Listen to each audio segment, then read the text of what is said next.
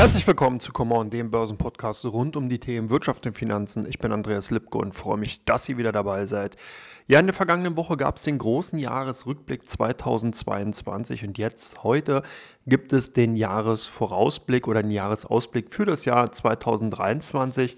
Und an dieser Stelle muss ich natürlich betonen, ich kann die Kommentare bzw. meine Meinung für das kommende Jahr nur auf die Informationen fußen lassen, die mir natürlich bis heute bekannt sind. Das bedeutet, wenn sich in den kommenden Tagen, natürlich auch in den kommenden Monaten irgendetwas verändern sollte, was ich jetzt hier nicht einbeziehen konnte, weil ich es natürlich nicht weiß, ändert sich natürlich dann auch die ganze Meinung. Und als zweiter wichtiger Hinweis, es ist natürlich keine Analyse, es ist keine Kauf- oder Verkaufsempfehlung im eigentlichen Sinne. Es sind wirklich nur meine Meinung und meine Kommentare für das kommende Jahr. Also lehnt euch relaxed zurück und hört einfach den kommenden Minuten zu, wie ich glaube, dass in Teil 1 sich das politische Umfeld darstellen könnte, wie die Inflationstendenz weiter fortlaufen könnte und natürlich, wie sich die Zins- und Geldmarktpolitik darstellen kann und dann in Teil 2, wie sich die Anlageklassen Aktien, Anleihen, Rohstoffe, Gold, hier nochmal rausgenommen, Energieträger und natürlich auch die Cryptocurrencies, also die Kryptowährungen entwickeln werden. Und bei Teil 3, da kommt dann sowieso ein sehr interessanter Teil, da werde ich nämlich auch der Tradition innehaltend mal versuchen zu schauen und zu prognostizieren, welche drei Titel insgesamt bei Unvista am meisten gesucht sein könnten im kommenden Jahr und natürlich auch mit den Augenzwinkern, welche Aktien viel gehandelt werden könnten bei der Comdirect. Also von daher vielleicht den dritten Teil nicht ganz so ernst nehmen. Natürlich kann ich nicht sagen, welche Aktien hier dann entsprechend stark gesucht sind und stark gehandelt werden. Aber ich kann natürlich mal versuchen, so eine kleine Ableitung von den letzten Jahren zu machen und zu versuchen, diese dann zu, ja, wie soll man sagen, zu prolongieren bzw. interpolieren für das kommende Jahr 2023 und mal sehen, was dabei rauskommt. So, nicht lang geschwafelt. Ich würde vorschlagen, ich steige gleich mal mitten ein in Teil 1 und gehe mal auf die politische Ebene, auf die Metaebene und werde mal versuchen, welche großen Themen im kommenden Jahr ganz klar im Vordergrund stehen werden. Natürlich zum einen der bereits schwelende oder beziehungsweise voll im Kraft oder voll in Saft stehende Ukraine-Krieg mit Russland wird auch weiterhin ein Thema sein. Im kommenden Jahr wird wahrscheinlich auch die ersten sechs Monate mit äh, ja, viele neue Wendungen und Wirrungen schaffen und natürlich auch dann viel Platz in der Wirtschafts- und Politikpresse einnehmen. Demzufolge ist das ein Thema, was also auch leider dann be, ja, weiter Gültigkeit haben wird, was auch weiterhin die Auswirkungen auf eventuell dann natürlich den Energieträgerpreisen und auch den äh, Rohstoffen insgesamt Nahrungsmittel haben wird. Hier Stichwort Weizenpreise, Stichwort Ölpreise und demzufolge dann auf jeden Fall auch mit berücksichtigt werden muss. Ein weiteres Thema an dieser Stelle, denke ich, wird auch Taiwan sein. Ich bin mir nicht ganz sicher, ob es tatsächlich auch hier und hoffentlich nicht natürlich zu einem kriegerischen Auseinandersetzung zwischen China und Taiwan kommen könnte oder sollte. Aber ich denke, dass man das Thema Taiwan auf der Agenda behalten sollte, weil natürlich die Neigungen von China einfach da sein könnte, dass man sagt, okay, wenn Russland dahingehend mit der Ukraine Tabula Rasa gemacht hat und hier versucht, Fakten zu schaffen, dann können wir das auch tun. Dann werden wir sehen, wenn wir vielleicht gestärkter aus der Covid-19 Pandemie, also aus den Restriktionen herauskommen, wirtschaftlich wieder besser geht, dass man dann vielleicht die ein oder anderen Querelen oder eben auch Stänkereien mit Taiwan in Angriff nehmen könnte. Also von daher dieses Thema, wie auch immer, ein mögliches Agenda-Thema für das kommende Jahr. Dann, wenn wir schon bei diesen Auseinandersetzungen sind, natürlich nicht militärisch, aber eher diplomatisch, wird auch China-USA weiterhin im außenwirtschaftlichen Verhältnis ganz klar ein Brennpunkt bleiben. Die USA werden natürlich hier versuchen, ihre Vormachtstellung in der Welt aufrechtzuerhalten und demzufolge China hier weiter in die Grenzen zu weisen. Das bedeutet, wie man ja zuletzt gesehen hat, dass man hier ja, Restriktionen bei bestimmten Zulieferern, Auslieferungen nach China von Hochtechnologien einfach vornehmen wird, dass man vielleicht auch einzelne Importe aus China in die USA entsprechend unterbinden wird, dass man hier einzelnen Hochtechnologieunternehmen aus China einfach dann entsprechend ja, ein paar äh, Knüppel zwischen die Beine legt, damit dort eben entsprechend die äh, fortführende oder beziehungsweise die Fortentwicklung gestört wird. Also auch dieses Thema mit Sicherheit ein ganz großes Thema, was zumindest mal übergeordnet auf der höchsten politischen Ebene zu sehen ist. In Europa dürften hier natürlich weiter ganz klar die wirtschaftspolitischen Themen auf der Agenda stehen. Das bedeutet, dass natürlich die einzelnen Länder hier im kommenden Jahr versuchen werden, weiterhin ihre Position im europäischen Wirtschaftsgefüge zu festigen, neu zu positionieren und das dann natürlich auch auf politischer Ebene passieren wird.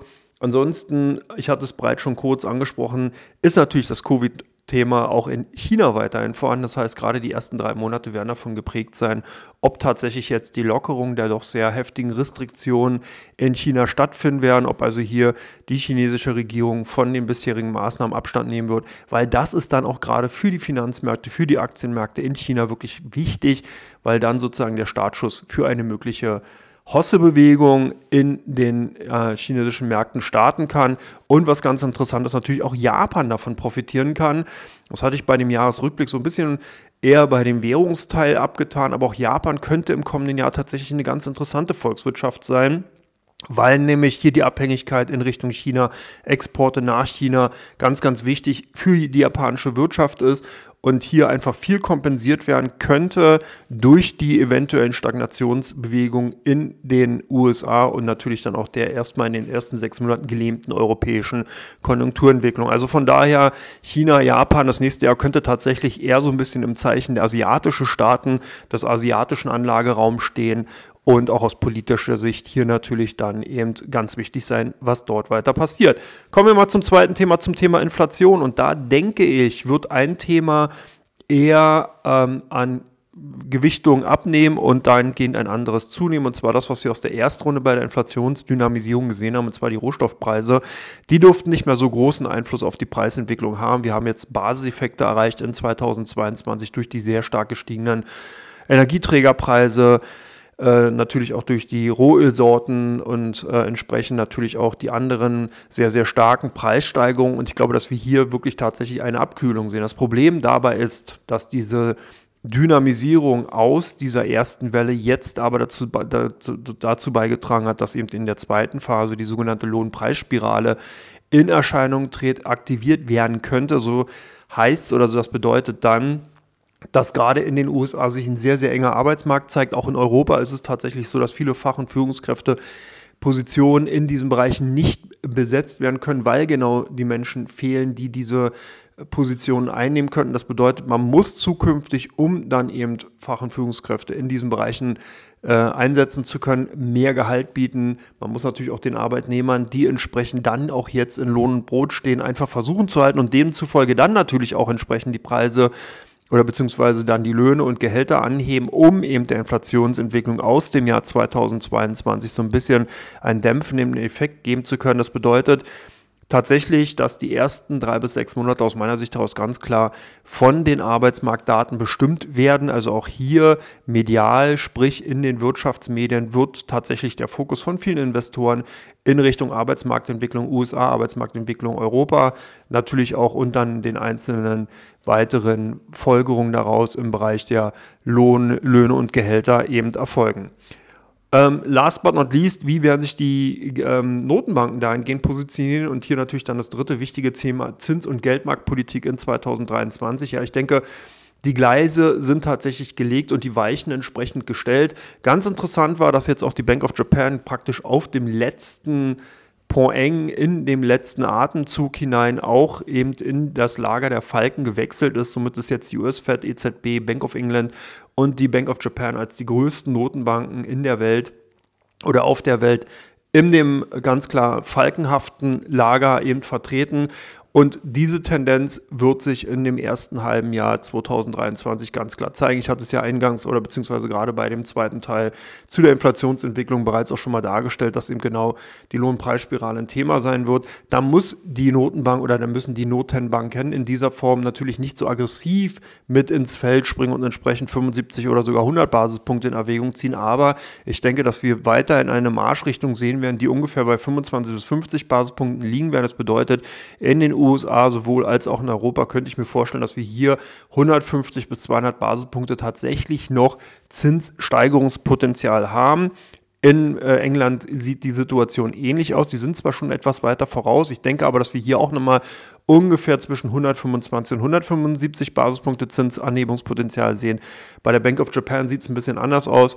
Sie versucht ja weiterhin so ein bisschen dieses Thema Wasch mir den Pelz, aber mach mich nicht nass Politik zu betreiben. Das bedeutet, dass zwar das Finanzministerium aus Japan gerne eine wesentlich restriktivere Zins- und Geldmarktpolitik von der Bank of Japan sehen wollen würde, um eben den Inflationstendenzen entgegenzuwirken, aber die Bank of Japan hier eher die Exportwirtschaft in Japan weiter fördern möchte und entsprechend dann natürlich die Zinsen eher halten will. Ich denke, dass man hier also mit einer wesentlich angezogeneren Handbremse fahren wird. Das bedeutet, ich denke, dass wir maximal im Bereich von 50 Basispunkten in Japan Zinsanhebungen sehen werden. Das wird sich wahrscheinlich in zweimal 25 Basispunkten Zinsschritten ergeben, die auch dann im ersten Quartal forciert oder lanciert werden, sodass man hier dann also sozusagen schon mal eine Linie in den Sand zieht und einfach sagt, so bis hierhin und nicht weiter.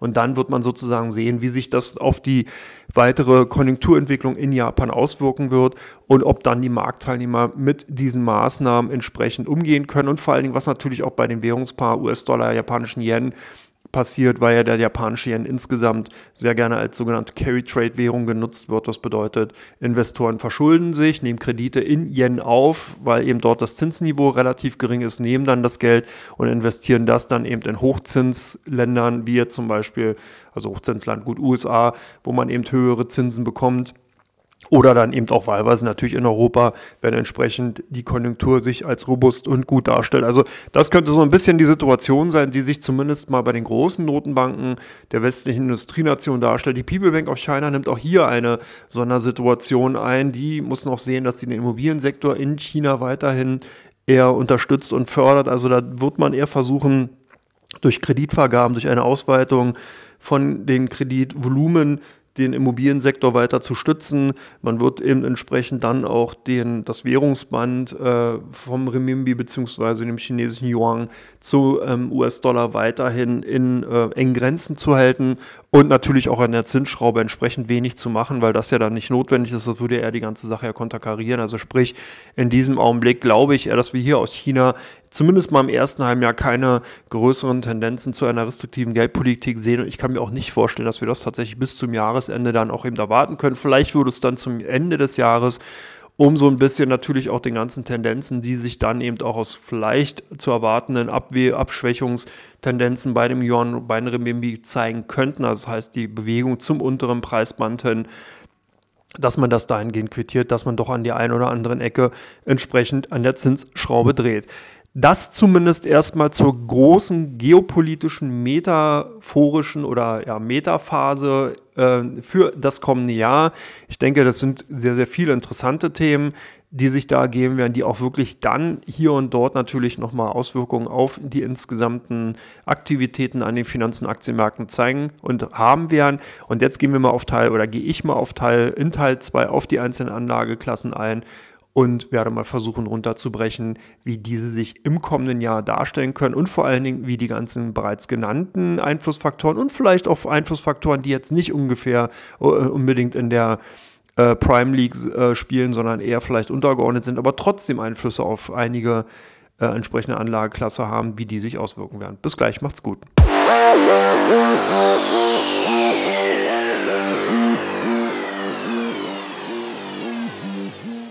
Herzlich willkommen zurück zu Teil 2 von Come On, dem Börsenpodcast. Ich bin Andreas Lipko und freue mich, dass ihr noch dabei geblieben seid. Ja, das heutige Format etwas monotoner, weil natürlich hier eine Vorausschau für das kommende Jahr ist und ich ja im Endeffekt nur hier in meine Glaskugel hineinschauen kann und versuchen kann zu antizipieren, was im kommenden Jahr bei den Finanzmärkten an Themen aufkommen kann, beziehungsweise wie sich das natürlich auf die einzelnen Anlageklassen auswirken wird. Und dann gehen wir auch schon mal gleich in die erste Klasse rein. Und ich denke, die, die am interessantesten für euch ist, sind natürlich die Aktien.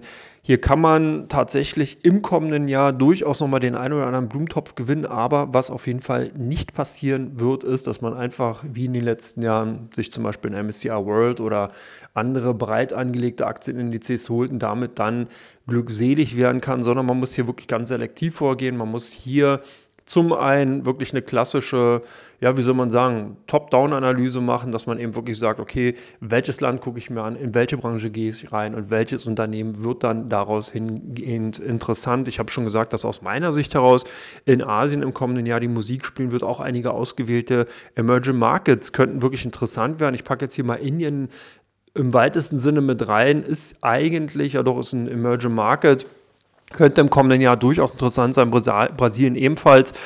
Und China und Japan hatte ich bereits schon genannt. Warum bin ich nicht so fokussiert auf die westlichen Industrienationen? Weil ich einfach glaube, dass Europa hier noch zum Beispiel durch den Ukraine-Krieg natürlich einfach noch ein megamäßiges Problem, sozusagen den Dorn, den Stachel im Fleisch hat und man hier wirklich schwer abschätzen kann, wann sich die Situation dahingehend dann nachhaltig aufbessert. Das könnte ein Thema werden, Europa zur, in der zweiten Jahreshälfte, dann vielleicht ab dem ersten Quartal perspektivisch, dass man dann zum Jahresende hier die ersten Besserungen sieht.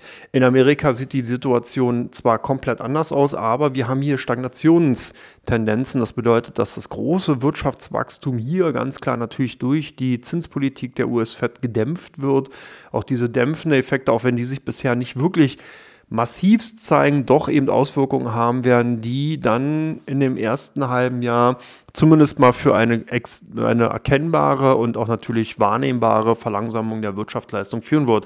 Und deswegen ist es auch hier ganz wichtig, ganz klar zu schauen. Ich denke, dass die Old Economy in vielen Bereichen eine Renaissance erleben wird. Das heißt, dass man hier zum Beispiel im Consumer Goods Bereich, dass man vielleicht auch im Versorgerbereich weiterhin äh, den einen oder anderen Erfolg abfeiern kann und dass man eben auch in den zyklischen Bereichen ausgewählte, zum Beispiel im Automotive-Sektor, oder eben auch im Nachhaltigkeitsbereich durchaus gute Chancen haben könnte, weil das eben sehr starke Themenkomplexe sind, die dann hier und dort aufploppen können und die sich eben von der übergeordneten gesamtwirtschaftlichen Entwicklung eben abkoppeln können und sozusagen als Standalone-Thema dann eben ihre Blüten treiben können, entsprechend dann auch nochmal zu der einen oder anderen guten Aktienperformance eben führen können. Also von daher ist es dann eben, merkt schon wichtig, hier ganz genau reinzuschauen, sich die Themen-Setups anzuschauen und entsprechend dann eben zumindest auf der übergeordneten Aktienebene vielleicht auf diese Themengebiete, auf diese Branchen zu setzen und aber nicht mehr per se in den Nasdaq 100 oder S&P 500. Das wird dann eben kaum noch eine Outperformance bringen,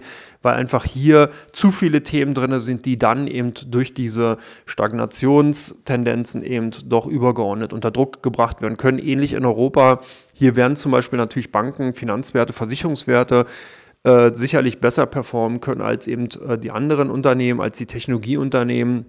Ich kann mir auch vorstellen, dass durchaus auch hier natürlich das Thema Consumer Goods, Konsumaktien äh, sicherlich interessant sein könnten, wenn das Inflationsthema sich zumindest mal stabilisieren sollte, was im ersten äh, in dem ersten Quartal durchaus auch erkennbar sein könnte, dass dann also solche Aktien tendenziell auch interessant sein könnten. Die würde ich jetzt auch den zyklischen Teil, die, den Automotive-Sektor ebenfalls reinbringen, weil die nämlich davon profitieren könnten, dass eben China äh, an Konjunkturfahrt wieder aufnehmen wird. Entsprechend, wenn eben die Lokomotive China insgesamt wieder losdampft, dann werden natürlich auch mehr Autos nachgefragt. Sprich, es werden dann eben natürlich auch mehr Autos von den europäischen Automobilherstellern und den amerikanischen entsprechend verkauft. Wobei man hier sagen kann, wenn man eben im Automotive-Sektor investiert sein will, dann könnte man wahrscheinlich wirklich eher den Fokus auf die europäischen Hersteller lenken und legen, weil ich glaube, wie in Teil 1 schon, dass eben gerade diese Querelen, die sich abzeichnen könnten zwischen im außenwirtschaftlichen Bereich zwischen den USA und China, sich dann natürlich auch eventuell auf die Absatzzahlen der amerikanischen Automobilhersteller in China widerspiegeln können. Also von daher hier auch eher dann wirklich selektiv vorgehen. Japan ist interessant als Anlageland, weil hier eben sehr viele große Technologiekonzerne, exportorientierte Konzerne beheimatet sind, die sowohl zum einen noch davon profitieren können, dass die Bank of Japan entsprechend nicht so restriktiv und falkenhaft vorgeht wie eben die anderen großen Notenbanken. Man wird zwar in diese Richtung einschwenken, aber bei weitem nicht so massiv und aggressiv vorgehen wie jetzt zum Beispiel die US-Fed oder eben die EZB bzw. Bank of England, sondern mit wesentlich langsameren Tempo. Das heißt, hier können eben durchaus noch die exportorientierten äh, Unternehmen und Branchen davon profitieren. Also auch hier Fokus Maschinenbau, äh, Automotive, also Automobilbereich und eben dann auch ganz interessant, gerade zum Beginn der Zinsanhebungsphase könnten eben auch Versicherungs- und Finanzwerte interessant sein. Also Banken wären hier ganz klar sicherlich als Branche interessant und da denn tendenziell auch, und das gilt im Übrigen im nächsten Jahr aus meiner Sicht heraus für alle großen Aktienmärkte, setzt auf die großen Unternehmen. Die kleinen Unternehmen aus den zweiten und dritten Reihen werden erstmal nicht den Fokus der großen Investoren haben. Die werden ganz klar auf die Indexunternehmen schauen, die werden ganz klar auf die Unternehmen schauen, die eben äh, äh, hier die, ja, die, die Blue Chips darstellen, die Leader darstellen, die in der Pool Position dahingehend stehen, dass wenn eben die Konjunktur sich allgemein wieder global fängt und verbessern und aufhellen sollte, dann davon einfach wesentlich durch ihre schiere Größe profitieren. Das ist auf jeden Fall ja, ganz klar zu nennen. Indien hat sich sehr gut geschlagen in 2022. Ich sehe so ein bisschen als Hidden Champion. Man hat sehr, sehr wenig von dem Land gehört, kommt aber von den Reformen und kommt insgesamt von der Entwicklung sehr gut voran. Brasilien ebenfalls ein sehr interessantes Land, gerade nach dem in Anführungsstrichen politischen Schock durch die Wahlen in Brasilien sehe ich hier durchaus nochmal Potenzial für viele Unternehmen. Hier natürlich auch eher den Fokus auf die großen Unternehmen setzen oder eben natürlich dann komplett auf ein äh, entsprechendes Produkt setzen setzen, was das Land insgesamt abbildet, damit man eben hier sich nicht irgendein entsprechendes Clusterrisiko ins Depot holt. Schauen wir bei den Anleihen vorbei. Hier wird ganz klar das Thema Renditeanstieg durchaus noch vorhanden bleiben. Äh, demzufolge muss man hier etwas vorsichtig sein. Realrenditen werden noch sehr, sehr niedrig sein, weil natürlich die Inflation, die Geldentwertung insgesamt hier dem aktuellen Trend noch entgegenläuft. Da wird es aber tatsächlich interessant nach dem ersten Quartal 2023, wenn dann eben höchstwahrscheinlich sich die Inflationsdynamisierung äh, abnimmt und eine Milderung aufzeigt, dann könnten eben Anleihen interessant werden, weil die Inflationstendenz ja eben dann weiter fallend sein wird die ähm, Renditen aber weiter steigen. Das heißt, wer hier ein bisschen äh, konservativer und vielleicht eher auf Cashflow durch eben, die, äh, durch eben ähm, Couponzahlungen von entsprechenden Staatsanleihen aus ist, der kann natürlich hier und da durchaus schon mal in Richtung amerikanischer Staatsanleihen, britischer Staatsanleihen schauen, weil dort entsprechend die Rendite natürlich bei den Yields beziehungsweise dann eben bei den US Treasuries doch relativ ansehnlich sein könnte.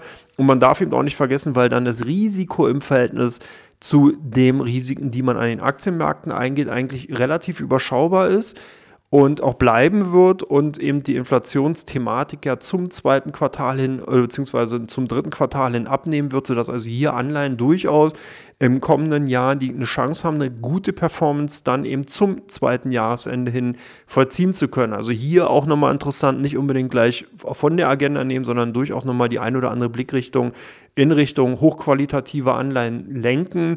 Von Unternehmensanleihen würde ich aktuell noch den Abstand nehmen, auch im kommenden Jahr. Da könnte es vielleicht dann eher zum Jahresende hin interessant sein. Wir werden hier die Konjunkturkarte weiterhin ganz klar sehen. Das heißt, es wird viele Unternehmen weiterhin unter Druck bringen, Probleme darstellen für viele Unternehmen sodass eben doch Investoren nicht mehr unbedingt bereit sind, Geld den Unternehmen hinterherzuwerfen, sondern eben höhere Coupons, höhere Renditen erwarten, was natürlich dann dazu führt, dass die entsprechenden Unternehmensanleihen äh, vom Kursniveau her noch fallen müssen, um ihn entsprechend Käufer anzulocken. Das heißt also auch hier ist ein, aus meiner Sicht heraus doch ein relativ ungünstiges Chance-Risiko-Verhältnis vorhanden, sodass ich bei Unternehmensanleihen eher vorsichtig sein würde. Wie gesagt, wenn auch erstmal auf Top-Qualität setzen, weil dort dann durchaus interessante Renditeniveaus, vielleicht so um 4, 4,5 Prozent, wenn nicht sogar im Hoch von 5 Prozent, je nachdem, wie sich die Situation natürlich darstellt, bei zum Beispiel amerikanischen Staatsanleihen darstellen könnte. Also eine ganz interessante Situation, die am Anleihenmarkt in den kommenden Jahren aufkommen könnte und dann natürlich auch durchaus interessant interessant für langfristige Investoren ist, die vielleicht sagen, ah, ich möchte so ein bisschen auch einen defensiven Part, nicht unbedingt sehr aggressiv aufgestellt sein, sondern eben auch, wie gesagt, den Cashflow durch Anleihezahlung bzw. Couponzahlung in meinem Depot haben. Kommen wir zur nächsten Kategorie, den Rohstoffen. Und da muss man ganz klar sagen, wird es eine ganz eine Trennung geben durch die Reihen weg. Klar wird jetzt äh, der ein oder andere erfahrene Zuhörer, Investor sagen, ja, das ist immer schon der Fall gewesen. Ja, das stimmt, aber wir haben ja in 2022 doch sehr, sehr viele Parallelläufe gesehen, Gleichläufnisse bei vielen Rohstoffarten oder Rohstoffklassen, die im Vorfeld eigentlich so sehr selten aufgetreten sind. Deswegen also hier nochmal die Rausnahme, dass wir sozusagen zurückgehen in Richtung Normalität. Das heißt auch hier, dass eben gerade bei den Rohstoffen, ich nehme jetzt die Energieträger, Energie äh, als Rohstoff insgesamt auch eine Normalisierung wieder sehen werden. Wir werden natürlich auch bei den äh, entsprechenden äh, Energieträgern in Form vom Rohöl eine Normalisierung auf dem aktuellen Niveau sehen. Das heißt, hier sind durchaus 85 bis 90 US-Dollar möglich weiterhin und äh, sollten, könnten auch auf diesem Niveau äh, gehalten werden, obwohl es natürlich dann durch die eingangs beschriebenen doch Turbulenzen, die tatsächlich dann im Ukraine-Krieg, Taiwan-Konflikt und so weiter, was da also alles noch anstehen könnte, im ersten Quartal noch so ein bisschen ruppelig sein könnte, sodass also hier ähm, dann durchaus nochmal die eine oder andere äh, Bewegung bei den Rohölpreisen zu sehen ist, die dann durchaus nochmal dreistellig sein könnte, je nachdem, wie natürlich die Nachrichtenlage ist aber äh, sich dann zu, ab der zweiten Jahreshälfte eher beruhigen sollte und dann, wie gesagt, auf dem Niveau von 90 US-Dollar auslaufen könnte. Also das auch wirklich nur in die Glaskugel gesprochen, weil, wie gesagt, es spielen hier ganz, ganz viele Faktoren, Konjunkturentwicklung, politische Krisenszenarien natürlich eine Rolle, die den, äh, die Rohölpreise hier natürlich maßgeblich vorantreiben. Aber was man eben doch in 2022 feststellen konnte, ist, dass man doch so eine Art Geben und Nehmen festgestellt hat zwischen den OPEC-Plus-Ländern und den Abnehmerländern man will auf der einen Seite natürlich hier nicht die Konjunkturabwürgung durch extrem exorbitant angestiegene Rohölpreise. Auf der anderen Seite wollen natürlich auch die OPEC-Staaten entsprechend Geld verdienen. Also von daher wird man versuchen, das Preisniveau eben so zu halten, dass eben alle Parteien davon relativ gut leben können. Und hier halt nochmal Stichwort, Klammer auf, Brasilien, Klammer zu, als Rohstoffland natürlich dann entsprechend auch interessant, weil die davon ja praktisch ebenfalls profitieren könnten und das dann natürlich ganz interessant wird. Energieträger hatte ich bereits schon gesagt, Strompreise denke ich mal, insgesamt werden sich normalisieren. Ich denke, dass wir hier auch bei den ähm, äh, von, von Seiten der Rohölsorten eben eine Normalisierung sehen, dass dieses Thema auch bei Inflationsdynamisierung erstmal draußen ist. Kommen wir jetzt zu Gold, zu den Edelmetallen. Und das wird wirklich tatsächlich ganz spannend werden, weil in dem ersten Quartal liegt im nächsten Jahr auf jeden Fall der größte Sprengstoff parat. Also sowohl politisch als auch konjunkturell kann hier einiges noch im Argen liegen. Wir können also Inflationsdynamisierung sehen. Die Notenbankpolitik ist weitestgehend jetzt schon eben auch aufgegleist und fährt ja bereits schon den vorgeschriebenen Weg. Hier und da kann natürlich mal die ein oder andere Beschleunigungsphase oder Strecke mit drin sein, aber nichtsdestotrotz wird Gold da massiv und wesentlich stärker darauf reagieren. Zum einen natürlich klar als sicherer Hafen. Das bedeutet dann eben, wenn es eben Krisen gibt, werden auch viele Investoren in Richtung Gold schielen. Zum zweiten natürlich, wenn die Inflationsdynamisierung durch die bereits äh, beschriebene Lohnpreisspirale zunehmen könnte oder sollte, wird man auch wieder in Richtung Gold schielen. Und zum dritten eben auch den ähm, saisonalen Effekt, den man eben gerade zum im ersten Quartal sieht, dass man hier also dann Gold oftmals eben auch durch sehr, sehr viele Feste und Feierlichkeiten in Asien, in Indien eben natürlich dort eben auch kauft und dann an Freunde, Bekannte, Verwandte entsprechend, entsprechend schenkt oder verschenkt, wird das nochmal eine zusätzliche Dynamisierung bei der Nachfrage bei dem Gold entsprechend hervorrufen. Das ist also eine, ein ganz, ganz interessantes. Ich denke schon, dass Gold zumindest mal in dem ersten Quartal, im ersten halben Jahr eine goldene Zeit haben wird. Ha, was für ein Wortspiel dann aber tatsächlich zum zweiten Jahresende hin wahrscheinlich eher auf dem Niveau konsolidieren könnte oder eben auch wieder ein bisschen zurücklaufen wird, weil dann natürlich die anderen Faktoren eine, äh, eine wesentlich überbordende Rolle spielen. Das heißt, die Konjunktur wird sich entsprechend einpegeln, die, äh, die Inflation wird dann eben ein Thema eher aus den Märkten rausgehen. Wir werden auch die Währungen an sich, da gehe ich äh, gleich auch nochmal drauf rein, äh, entsprechend natürlich auch sich so entwickeln sehen, dass Gold dann dahingehend ähm, weniger davon profitieren wird. Hier Stichwort natürlich äh, Gold-US-Dollar-Parität beziehungsweise äh, US-Dollar-Gold-Korrelation.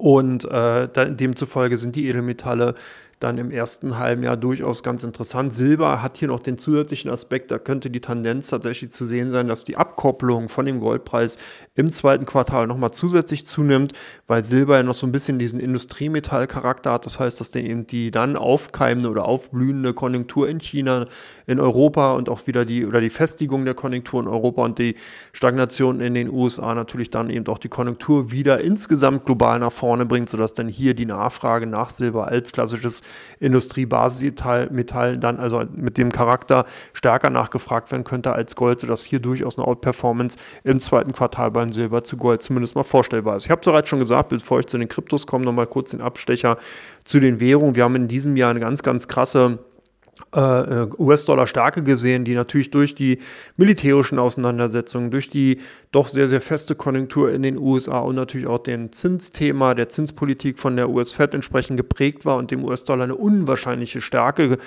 äh, verliehen hat zum äh, japanischen Yen, zum Euro, auch zu ganz, ganz vielen anderen großen Währungen ist der US-Dollar hier wirklich ganz klar nach vorne geprescht. Ich glaube, dass diese US-Dollar-Stärke im kommenden Jahr abnehmen wird.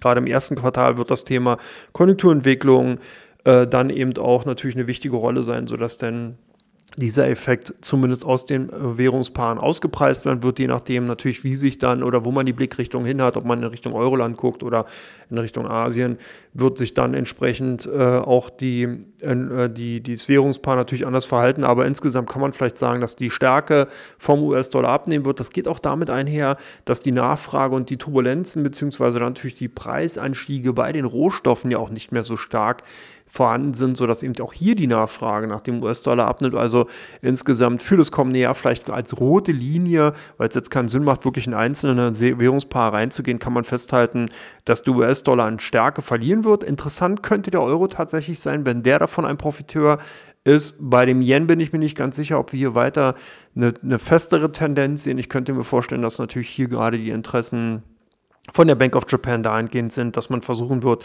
den Yen nicht allzu stark werden zu lassen. Das heißt also, Euro, US-Dollar, da könnte tatsächlich nochmal eine, eine, durchaus eine Trendumkehr weiter fortgeführt werden.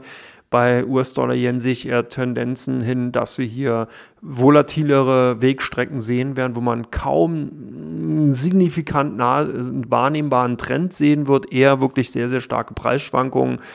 Und das vielleicht nur mal in dieser Linie. Last but not least, für Teil oder in Teil 2 natürlich der Blick auf die Cryptocurrencies.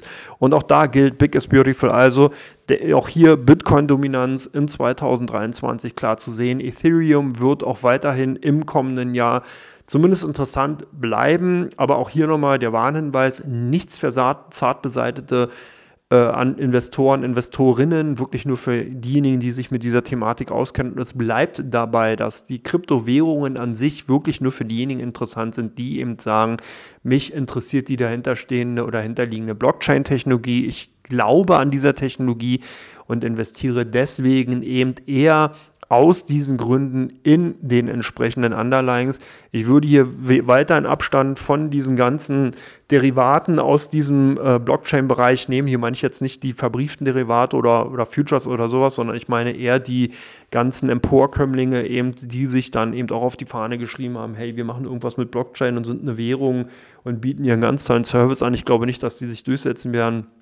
Der Fokus von den Investoren liegt ganz klar auf dem Bitcoin und demzufolge ist da eben auch wirklich am meisten Musik drin. Das heißt, wer mit diesem Bereich oder wer in diesem Bereich zu tun haben will, sich dafür interessiert, der sollte dann auch aus meiner Sicht daraus wirklich den Fokus auf Bitcoin behalten und auf Ethereum. Ethereum eben, eben durch die Handhabbarkeit, durch die Anwendung zum Beispiel bei NFTs, DeFis, also Decentralized uh, Financial Applications und Apps und was da nicht alles gibt. Ansonsten äh, denke ich mal, ist Bitcoin natürlich weiterhin eher als Gradmesser eben für die, wie soll man sagen, ja, Risikoneigung von Investoren zu sehen, weniger als digitales Gold wirklich, sondern dahingehend wirklich mehr, wie eben Investoren bereit sind, in Technologie zu investieren. Und hier ist im Bitcoin wirklich als dann ganz klar astreines technologisches äh, Investment-Vehikel zu sehen. Und das hat man bereits in den letzten Jahren gut gesehen, dass die Korrelation von eben Bitcoin zu Nasdaq ganz klar vorhanden ist. Hier oftmals Vorlaufeneffekte gesehen hat, Nachlaufeneffekte, die auch immer wieder angezeigt haben, dass eben die Risikoneigung äh, ganz klar erkennbar waren. Das heißt, wenn der Risk-On-Modus da war, dann ist halt natürlich entsprechend auch die Nasdaq sowohl als auch dann der Bitcoin davon profitiert. Wenn Risk-Off angesagt war, sind in beide Anlageklassen dahingehend auch unter Druck gekommen. Und das ist vielleicht auch nochmal ein ganz wichtiges äh, ähm, ja, Theorem oder beziehungsweise eine wichtige Theorie für das kommende Jahr. Ich glaube tatsächlich, dass der Bitcoin nicht totgesagt ist, trotz der ganzen Skandale von, und das ist ja ganz wichtig, das hat ja nichts mit dem Bitcoin an sich, mit den Kryptowährungen zu tun gehabt, sondern mit eben Börsen- oder Handelsplatzbetreibern. Ich in Richtung FTX geschaut und andere Skandelchen, die sich eben dargelegt haben. Das heißt ja nicht, dass dann eben diese ganze Branche an sich eben per se schlecht ist. Das bedeutet einfach nur, dass natürlich hier viele unseriöse Anbieter entsprechend auftreten. Aber die Technologie insgesamt ist aus meiner Sicht heraus zukunftsorientiert, wird auch noch sehr, sehr viel nach sich ziehen, sehr, sehr viele Veränderungen in der Gesellschaft mit sich bringen und demzufolge auf jeden Fall mal ein Thema, was man auf, wenn man bisher noch nichts damit zu tun hatte, in 2023 mal auf die Agenda nehmen sollte. Wenn man eben sagt, ja, man möchte daran investieren, dann wie gesagt eher tendenziell auf die großen, auf die führenden Cryptocurrencies schauen. Bitcoin, Ethereum kann ich gar nicht oft genug sagen. Ansonsten ist es allemal wert, hier über den Tellerrand zu schauen und vielleicht auch mal weg von Aktien und Anleihen zu schauen, dahingehend zu gucken, weil selbst daraus können sich dann eben auch unter Umständen natürlich neue Investmentchancen für Aktienmärkte ergeben, wenn man eben sagt, hey, hier ist ein Unternehmen, die haben eine ganz coole Geschäftsidee, die haben ein neues Konzept oder die sind dahingehend sehr, sehr weit unterwegs. Und das wird auf jeden Fall nochmal ganz spannend sein. So, damit bin ich durch mit Teil 2. Alle, die, die noch da sind, können sich jetzt gleich auf Teil 3 freuen. Da gibt es nämlich dann die Vorausschau, welche Unternehmen eventuell bei Vista mit einem zwinkernden Auge mehr gesucht oder gesucht sein könnten und welche Aktien bei der Comdirect dann am stärksten gehandelt werden. Bis gleich, macht's gut. Ciao, ciao.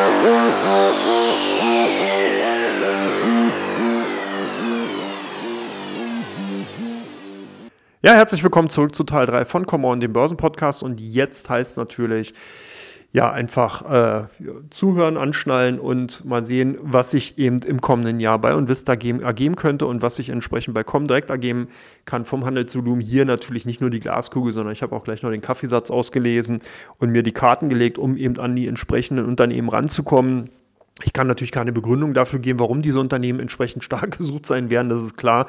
Aber ich kann Vermutungen mal dahingehend machen, warum die Aktien entsprechend bei Onvista oder eben bei der Comdirect dann auftauchen werden. Und ich würde vorschlagen, ich lege gleich mal los. Und zwar mit OnVista, da könnte ich mir vorstellen, dass die BYD hier ganz klar mit unter den Top 5 Aktien zu finden sein wird im kommenden Jahr. BYD als chinesischer Automobilhersteller wird nämlich für viel Gesprächsstoff weiterhin sorgen. Profiteur von Konjunkturerholung, Profiteur von entsprechenden Nachfragen nach den Modellen von BYD. BYD ist auch in vielen, vielen anderen Bereichen noch unterwegs. Dann natürlich auch eventuell belastet durch die Querelen USA, China. Also von daher viel, viel Potenzial, was eben dafür Sorge tragen kann, dass die BYD-Aktien zumindest mal immer wieder Gesprächsstoff liefern werden und demzufolge hier mit unter Umständen bei den Top 5 sein werden. Platz Nummer 2, Tesla.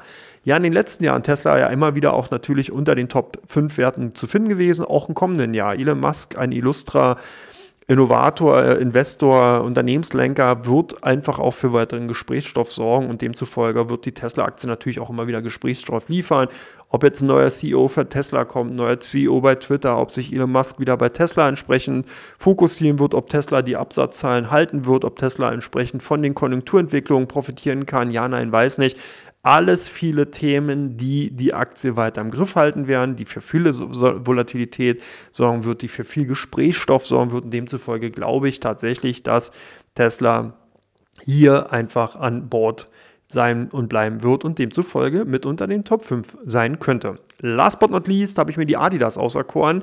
Warum? Weil die Aktien wirklich extrem stark unter Druck gekommen sind und immer wieder natürlich auch gefragt wird, Mensch, sind das vielleicht jetzt schon Einstiegskurse? Die Fußball-WM war da, die müssten noch davon profitieren und so weiter und so weiter. Und hier haben wir eben sehr viele Themen, die einfach bei Adidas sich im kommenden Jahr auflösen könnten als Belastungsthema. Das heißt, Lieferkettenproblematik wird besser werden oder beziehungsweise wird verschwinden. Wir werden das Thema Fußball-WM mit Nachstrahleffekten sehen. Wir werden natürlich dieses niedrige Kursniveau ist ja auch dahingehend begründet, weil eben Inflationsdynamik da war, was einfach dafür gesorgt hat, dass der Konsum in vielen Bereichen zurückgegangen ist. Natürlich auch Sportartikel dann eben im Hintergrund getreten sind. Das Ganze kann sich auflösen, sodass wir hier Adidas gerade aus meiner Sicht heraus von positiven Aspekten eher sehen werden und demzufolge natürlich viele Investor oder viele User von Invista vielleicht nachgucken könnten, was dann gerade die Begründung für die Kursbewegung bei den Adidas-Aktien sein könnte. Und jetzt kommen wir zu den Aktien von Comdirect und wie gesagt, auch hier ganz klar keine Empfehlung, keine keine Analysen, nichts, sondern wirklich nur die Mutmaßung und die Kaffeesatzleserei. Ich glaube, Platz 1 bei Comdirect ganz klar Volkswagen. Warum? Weil eben viele Comdirect-Kunden einfach wesentlich stärker fokussiert sind auf die, ja, wie soll man sagen, konservativeren, fundamental gut aufgestellten Unternehmen und dazu gehört eben Volkswagen. Ich hatte in den ersten Teilen ja auch schon gesagt, dass Automobilfirmen insgesamt tatsächlich im kommenden Jahr davon profitieren können, dass China hier eben äh, von der Konjunkturpositionierung sich auffällen kann, verbessern kann und dann natürlich auch mehr Autos abgesetzt werden können. Demzufolge denke ich, dass Volkswagen dahingehend doch sehr, sehr stark gehandelt werden wird. Ob jetzt gekauft oder verkauft, kann ich an dieser Stelle nicht sagen, aber ich glaube, dass das tatsächlich so bleiben wird. Volkswagen war in den letzten Jahren immer auch schon unter den Top-Werten zu finden und wird es auch in den kommenden Jahren bleiben und sein. Platz 2 könnte vielleicht die deutsche, Tele äh, deutsche Lufthansa einnehmen.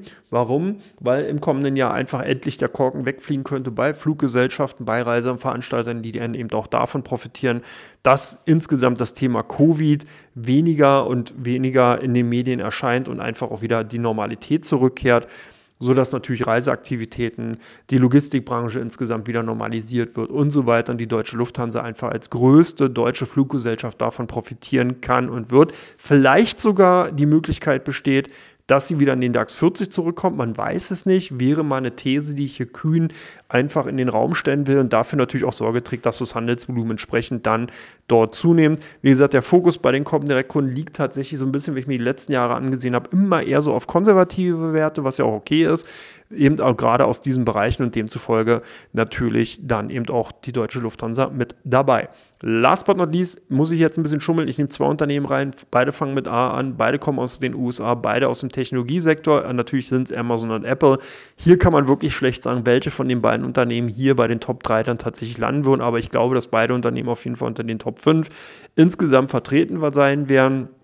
Ganz klar, es sind eben große amerikanische Technologiekonzerne. Und wenn ihr mir jetzt bisher den, Top, äh, den Podcast zugehört habt, dann wisst ihr natürlich auch, dass ich davon ausgehe, dass man eben, wenn man in Technologie investieren will, auf die großen Unternehmen setzen sollte.